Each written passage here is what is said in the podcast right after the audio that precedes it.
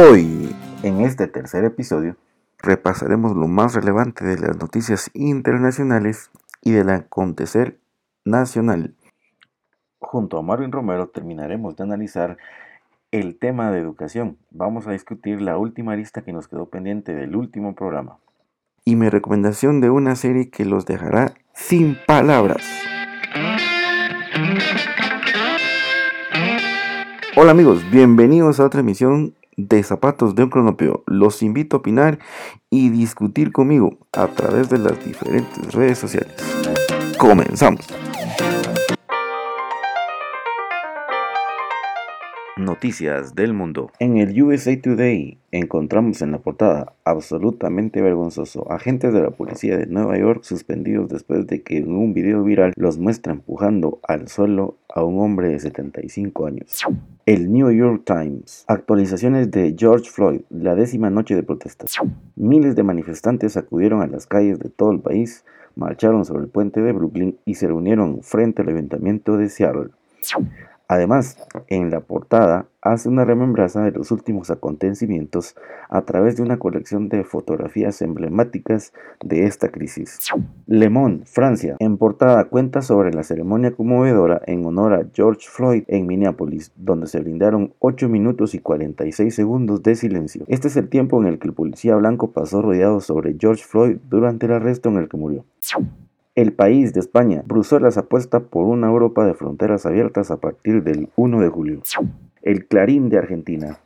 La cuarentena seguirá hasta el 28 de junio con más flexibilización en la ciudad que en las áreas conurbanas.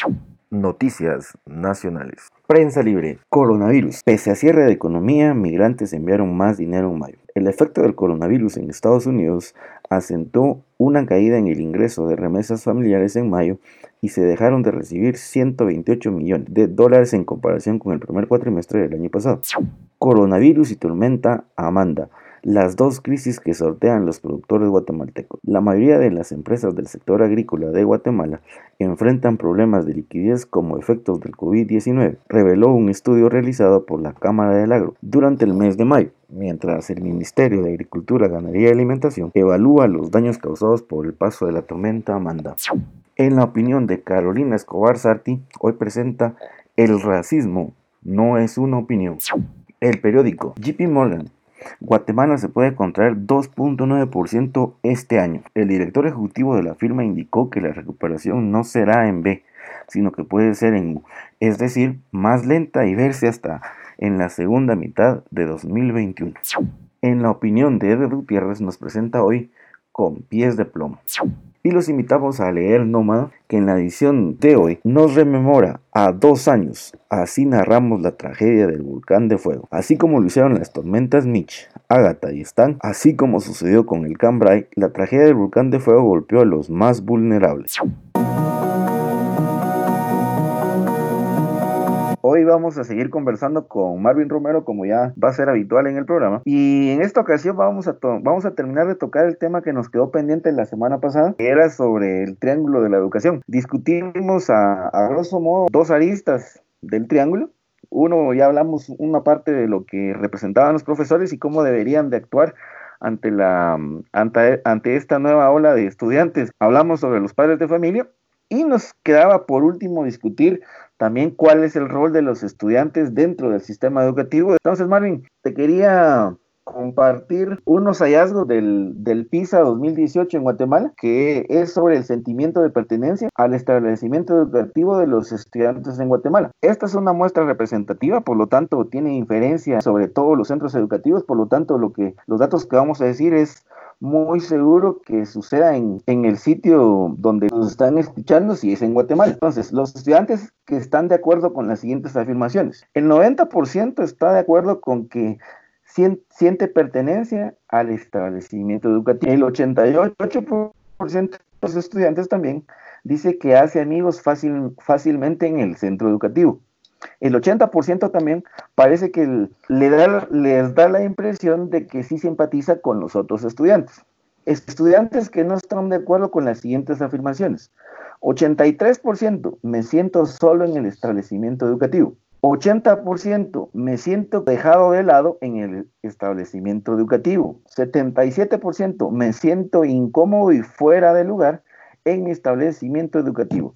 Solo recordemos que el título de esta es Estudiantes que no están de acuerdo con las siguientes afirmaciones. Es decir, que los que se sienten solos en su establecimiento son el 17%, se sienten extraños el 20% y 23% se sienten incómodos o fuera de lugar en el establecimiento educativo.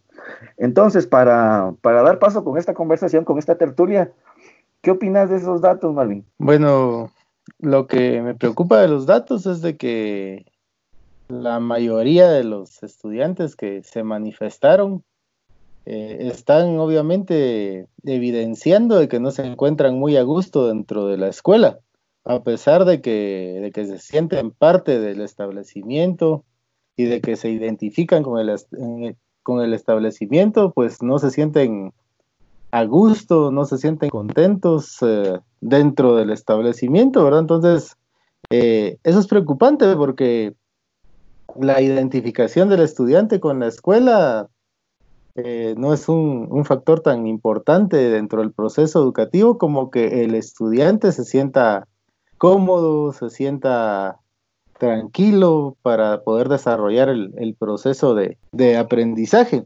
Eh, en ese sentido, veo de que ahí hay una debilidad bastante fuerte dentro del sistema educativo nacional, porque si el estudiante no está cómodo, si el estudiante está fuera de, su zona de, de confort para, para, aprender, porque él se siente aislado o se siente perjudicado por lo que está viviendo en el aula, entonces no va a tener el 100% de sus sentidos disponibles hacia el proceso de enseñanza-aprendizaje. Y obviamente la recepción de conocimientos va a bajar porque no está poniendo todo su empeño, toda su atención en recibir eh, esos conocimientos.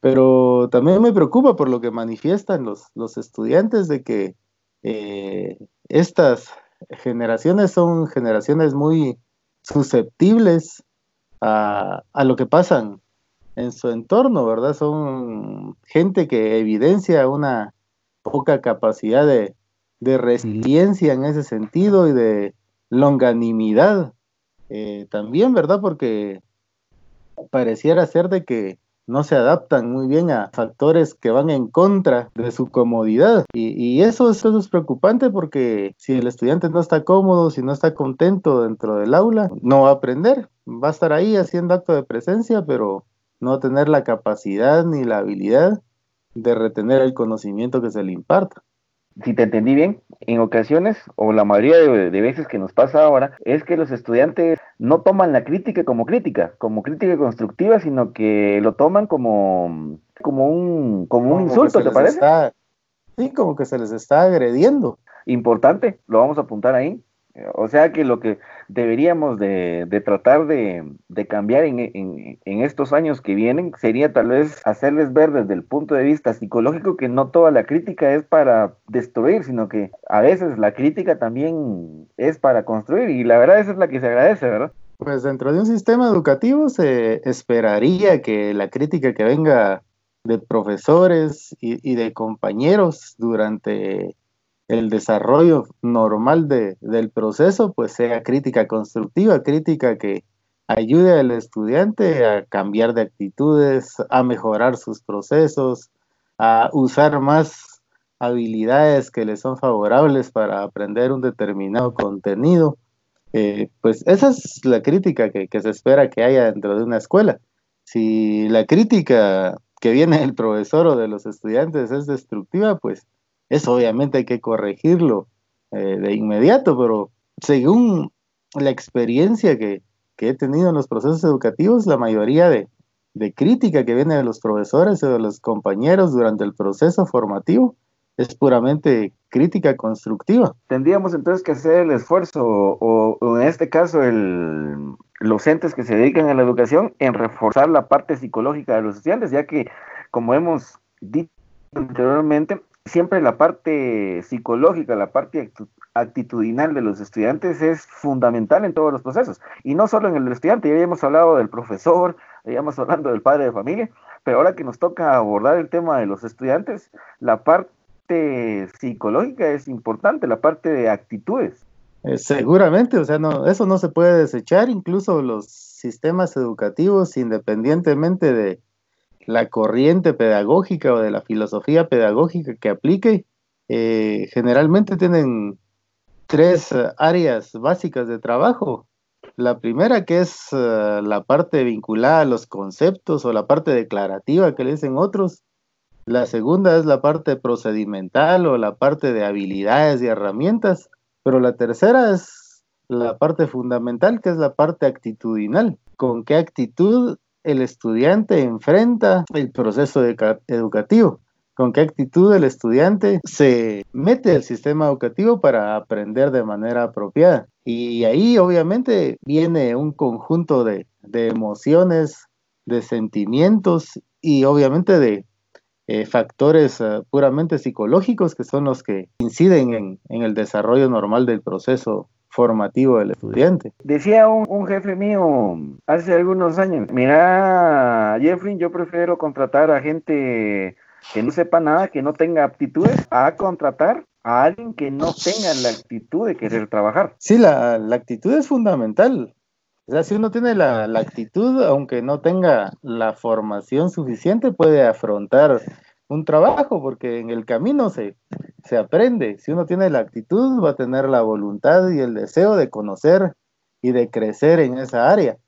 Y, pero si no se tiene la actitud, se puede ser uh, un erudito en, el tema, pero al final no, no va a desarrollar nada bueno. Yo creo que la actitud es sumamente importante dentro del desarrollo de los estudiantes dentro del aula, indistintamente de las edades de los a las que se atiendan, porque podemos tener alumnos de de 3, de 5, 6, 10 años, 15 años, 20 años, 50 años. La, edad tampoco es un factor limitante para tener actitud. Para todo hay que tener actitud. Seguro, para todo hay que tener actitud. Eh, y más en, un proceso educativo, la, edad no es relevante. Algunos especialistas dicen que conforme uno se va poniendo viejo, algunas habilidades eh, eh, vinculadas a, la parte mental se, van perdiendo, pero otros dicen lo contrario, que si uno se mantiene activo mentalmente, pues no hay ningún inconveniente respecto a seguir aprendiendo, incluso a, a edades muy avanzadas uno puede aprender de manera efectiva. Entonces yo creo que, que la edad en ese sentido no, no, tiene mucha influencia, pero la parte motivacional sí, o sea, si, si un estudiante puede estar en, los niveles de primaria o, básico, no, no está motivado para aprender, pues no va a aprender.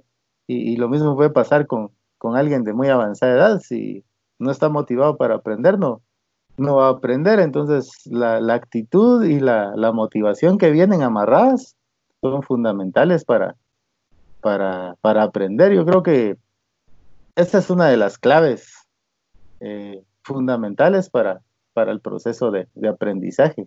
Siguiendo entonces, Marvin, como ya abordamos la parte de la actitud y creemos que es súper importante, quizás sea el, el, cimiento que debe ir siempre primero en, en cualquier estudiante, su actitud, y en cualquier trabajador y en cualquier en cualquier área de nuestra vida, en cualquier emprendimiento que queramos tener, la actitud tiene que ser lo principal y en, la educación no es, no, no es diferente. Te voy a leer otro de los resultados que tiene. Exposición de los estudiantes a la violencia en el establecimiento educativo o sus alrededores. Esto tiene que ver con la seguridad que sienten los estudiantes cuando están en un aula. ¿Alguien me robó algo en el establecimiento educativo? El 54%. Escuché que un estudiante amenazaba con lastimar a otro estudiante, 26%. Fui testigo de una pelea en el establecimiento educativo en el cual alguien resultó lastimado, 11%.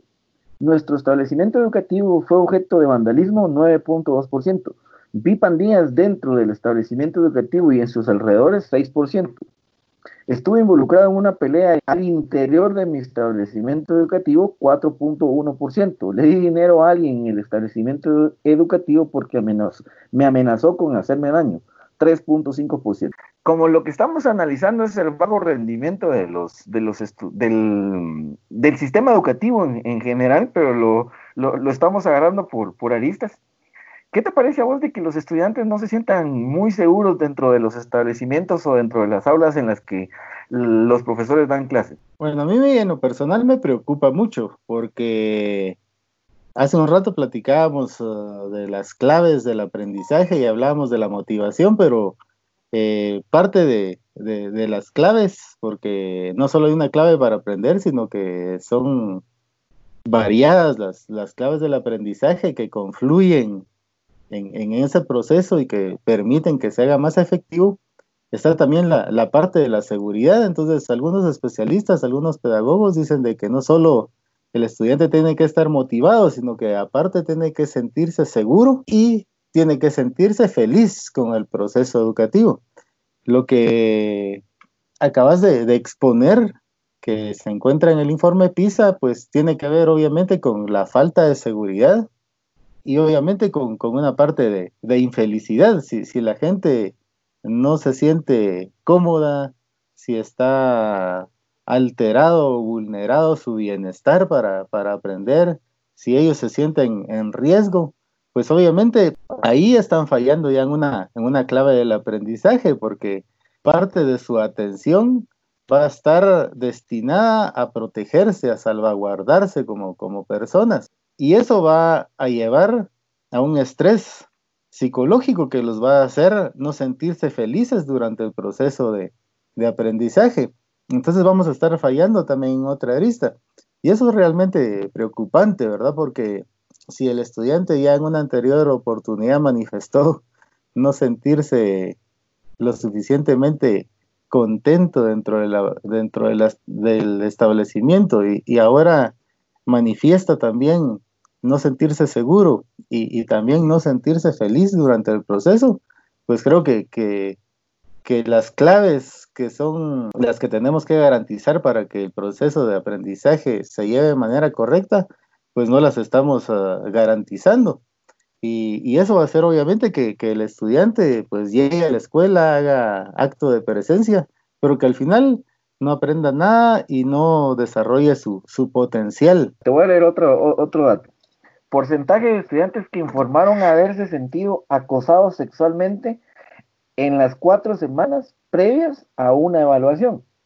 El dato lo tengo desagregado entre mujeres y hombres. Entonces, me he sentido acosado sexualmente en el establecimiento educativo por un docente u otro miembro del personal.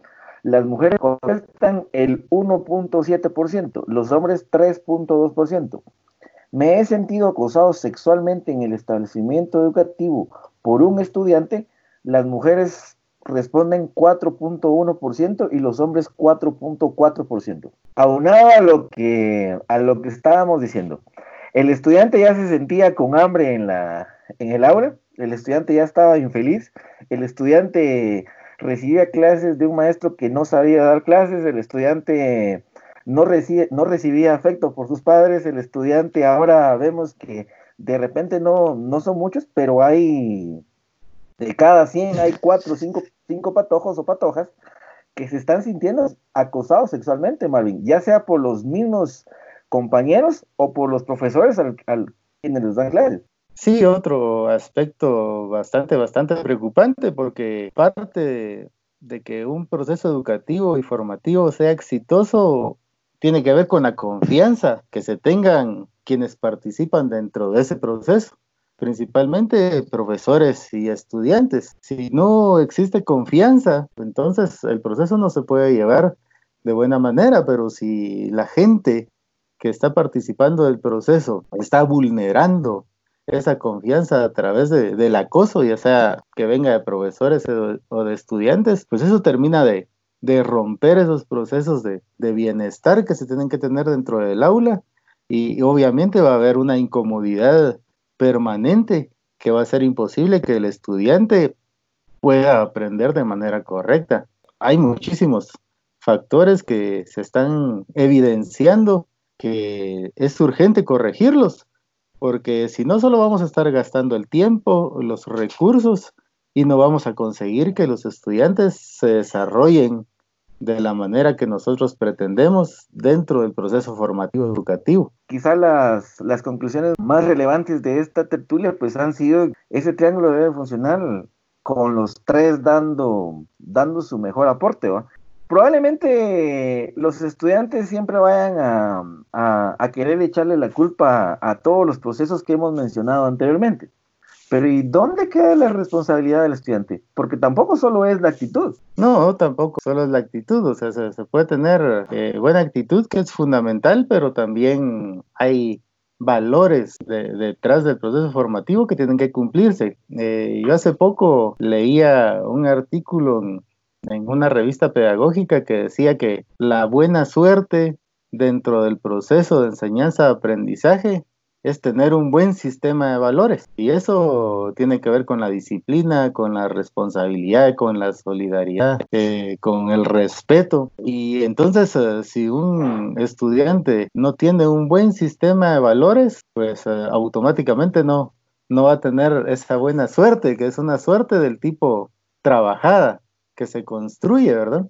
Entonces, no va a tener el, el rendimiento que se espera que se tenga dentro del sistema educativo.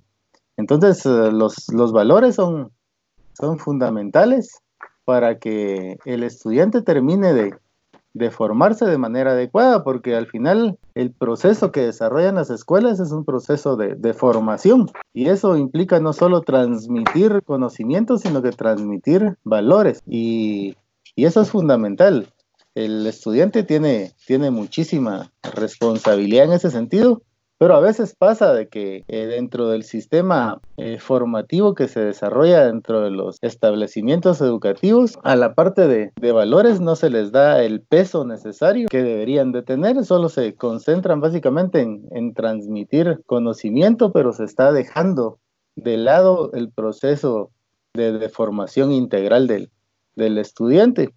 Y tiene que haber toda una complementariedad entre la educación que el estudiante está recibiendo en, casa con lo que se hace dentro del sistema educativo. Si se ha notado que en casa los valores son deficientes, pues la escuela tiene que complementar esa parte. igual tiene que ser eh, en la casa del estudiante, si en la casa del estudiante se dan cuenta de que en la escuela se está fallando eh, en la parte de formación de valores y principios, pues también en la, en la casa se tiene que complementar esa, ese tipo de formación. Entonces, hay una complementariedad ahí entre la transmisión de, de, conocimiento y la formación de valores, y ahí es donde el peso de la responsabilidad es muy grande el estudiante tiene que ser, tiene que ser responsable, pero para que sea responsable tiene que sentirse motivado dentro del proceso. Eh, muchas escuelas tienen por norma eh, darle mucho peso a la cultura del esfuerzo. Eh, demandan del estudiante mucho esfuerzo, mucha entrega, pero en realidad no le fomentan la responsabilidad, solo exigen, piden, pero no valoran el esfuerzo que está dando el estudiante y, mucho menos lo, lo, reconocen. Entonces ahí no hay un refuerzo positivo. Lo que quisiera agregar es que para que haya un buen proceso de aprendizaje por parte del estudiante, primero el estudiante tiene que sentirse motivado, tiene que estar motivado. Eh, lo segundo es que tiene que tener pasión, tiene que tener entrega por lo que por lo que está haciendo, eh, tiene que sentirse contento, tiene que sentirse feliz con lo que está haciendo y tiene que sentir de que lo que está aprendiendo es, le, es realmente útil. Lo tercero, diría yo, de que al estudiante hay que, hay que valorarle el esfuerzo. Y lo, y lo cuarto es de que hay que reconocerle el, esfuerzo. Y creo que en esas dos uh, últimas uh, acciones, la, la, escuela falla mucho. Eh, de repente, sí hay profesores que motivan permanentemente y que a través de, del ejemplo eh, mo, eh, le enseñan pasión a los estudiantes y ellos aprenden entrega hacia un tema en particular o hacia un campo específico del estudio, pero donde se está fallando mucho también es en la parte de, de valorar el esfuerzo que hace el estudiante y de reconocerle ese esfuerzo, porque siempre es bueno reconocer el mérito de, de los demás, pero también la parte de reconocer es no solo reconocer méritos, no solo valorarlos, sino que también es eh, conocerse permanentemente una y otra vez. Y eso va haciendo de que cuando uno se, conoce una y otra vez, vaya aprendiendo realmente cuáles son las, las, debilidades y las fortalezas que uno tiene como individuo y tiene la, la posibilidad de mejorar en el futuro su, su rendimiento, su comportamiento como, como estudiantes. Yo creo que, que sí debe tener el, proceso educativo vinculado al estudiante eh, la tarea de fomentar esas, esas cuatro áreas, ¿verdad? O sea, motivar al estudiante, enseñarle pasión, valorarle el esfuerzo y al final reconocerle el esfuerzo.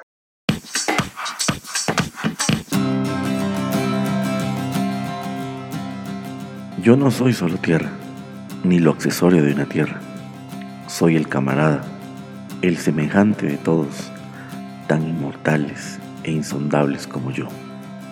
¿Acaso ignoran que son inmortales? Pero yo lo sé.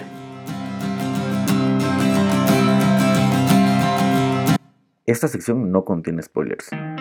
Este fin de semana les planteé, ¿pueden las personas mayores seguir siendo un enorme aporte a la sociedad y a las empresas? La respuesta la da Robert De Niro cuando interpreta a Ben, un viudo de 70 años, desmotivado con su vida de post-jubilado, que entra a trabajar como practicante a una empresa donde debe quedar bajo las órdenes de Jules Austin Anne Hathaway, una joven ejecutiva que presenta los mismos prejuicios contra la edad que persisten en la sociedad actual. Comparto la opinión de María Paz Carvajal. La película es entretenida, emotiva y anecdótica, diría yo que me llevó a recordar que los jefes y colegas de quienes más aprendí en mis inicios, tuve la suerte de conocerlos en su etapa de madurez laboral, pues parecía que no los embargaba el temor de enseñar a las nuevas generaciones y donde más que un entorno de descarnada competencia promovían la cooperación, aunque con esa siempre necesaria cuota de disciplina y rigurosidad. Según el proyecto de la BMW Today for Tomorrow, los trabajadores de mayor edad son tan eficientes como los equipos más jóvenes, y cumplen un papel decisivo en el éxito de la empresa, ya que ofrecen experiencia, buen juicio y un fuerte sentido de la responsabilidad. Así que los invito a ver esta película dominguera de donde se van a llevar una buena sorpresa.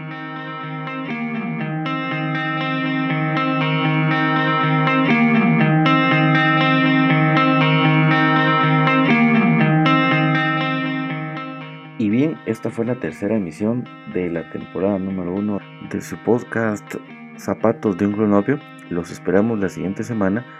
Siempre les recomendamos que nos sigan en las distintas redes sociales. Twitter, Instagram, Facebook, TikTok, ya sea como Jeffrey o como Zapatos de un Cronopio, y estén al pendiente de la, de la nueva emisión de la siguiente semana.